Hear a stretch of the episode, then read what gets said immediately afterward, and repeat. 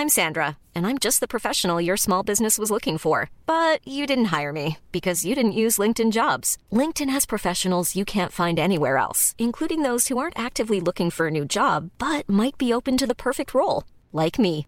In a given month, over 70% of LinkedIn users don't visit other leading job sites. So if you're not looking on LinkedIn, you'll miss out on great candidates like Sandra. Start hiring professionals like a professional. Post your free job on linkedin.com/people today.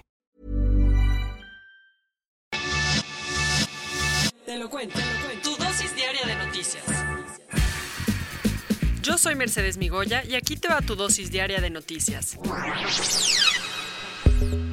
A Fátima no la mató el neoliberalismo. Ayer amanecimos con un nuevo caso de feminicidio en la capital, y esta vez la víctima fue una niña de 7 años. Lo que tienes que saber, el 11 de febrero los papás de Fátima denunciaron que había desaparecido después de salir de la escuela. La última vez que la vieron fue ese día en el barrio de Santiago Tulyehualco, en la alcaldía de Xochimilco, de la mano de una señora desconocida. El domingo en la noche, el cuerpo de Fátima apareció en una bolsa de plástico con signos de tortura en la delegación de Tláhuac. ¿Ahora sí dijeron algo las autoridades? La respuesta se pareció bastante a lo que se ha dicho en otras ocasiones sobre los feminicidios. En su mañanera, el presidente no tocó el tema, hasta que la prensa se lo preguntó y dijo que la muerte de Fátima es el resultado de la pérdida de valores y el individualismo que trajo el modelo neoliberal. Pero el presidente no se quedó ahí. También le pidió a las feministas que no nos pinten las puertas, las paredes. Lo bueno fue que insistió en que se los pedía con todo respeto. ¿Y la jefa de gobierno?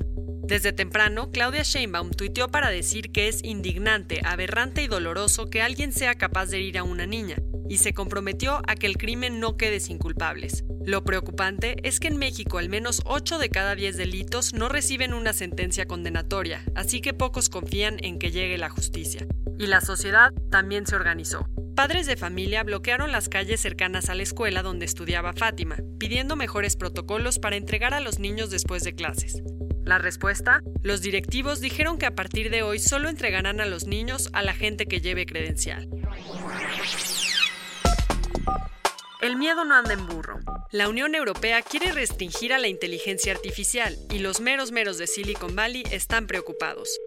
Acuérdate que desde hace unos años la Unión Europea se ha puesto dura con empresas como Apple por su mal uso de la privacidad digital de los usuarios. ¿Y ahora qué pasó? Los europeos siguen con ganas de regular a las empresas tecnológicas y planean aprobar leyes sobre la inteligencia artificial, cosa que no tiene muy contentos a Facebook, Apple, Google y muchos más.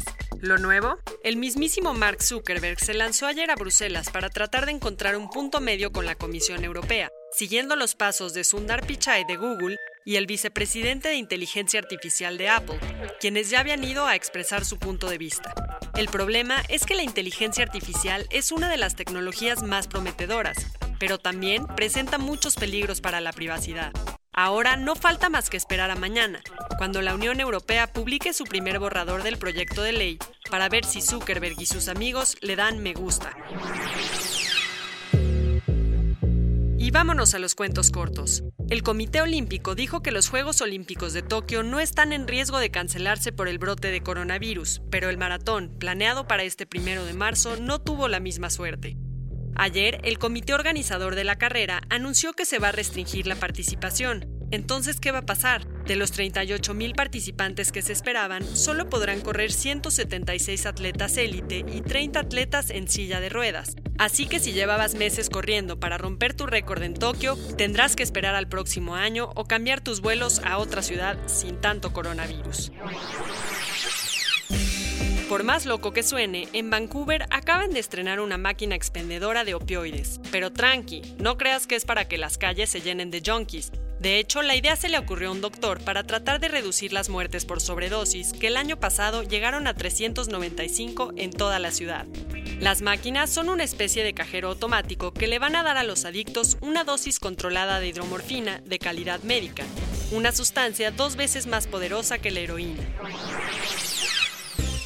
Iker Casillas rompió las redes sociales ayer al anunciar que buscará ser el nuevo presidente de la Real Federación Española de Fútbol. Acuérdate que el español nos espantó en mayo del año pasado, cuando le dio un infarto, y desde entonces no ha podido regresar a defender la portería del Porto de Portugal. Ahora todos creen que llegó la hora de retirarse de las canchas, Pero Iker no la tiene tan fácil, pues para ser la cabeza del fútbol español se enfrentará al actual presidente, Luis Rubiales, en unas elecciones que aún no tienen fecha. Ayer, Plácido Arango murió a los 88 años. Ni idea de quién era, Arango fue un empresario mexicano-español que fundó grandes cadenas como Aurrera y Vips. Aunque estudió en el ITAM y nació en México, desde 1965 vivió en España, donde también tuvo logros importantes.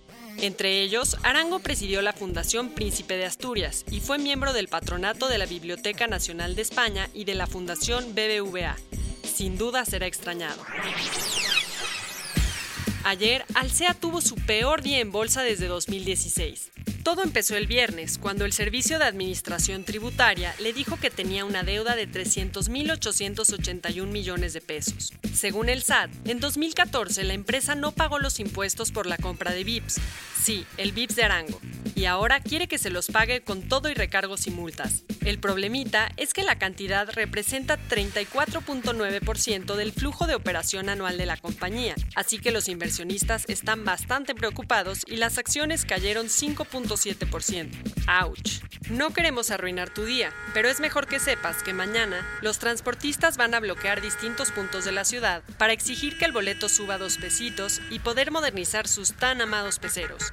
¿Dónde se espera el caos? Si te mueves en el poniente, los transportistas saldrán del Panteón de Dolores en Constituyentes. En el oriente saldrán del Metro Puebla. Otro contingente saldrá del Metro La Raza en Insurgentes Norte. Y el último tiene pensado arrancar desde el Metro General Anaya. Todos van al Zócalo y empezarán desde las 7 de la mañana, así que ten paciencia o de plano aplica el home office. Eso fue todo por hoy, y si estás de curioso con eso de las pandemias, no te pierdas la sección del último sorbo de café en nuestro newsletter.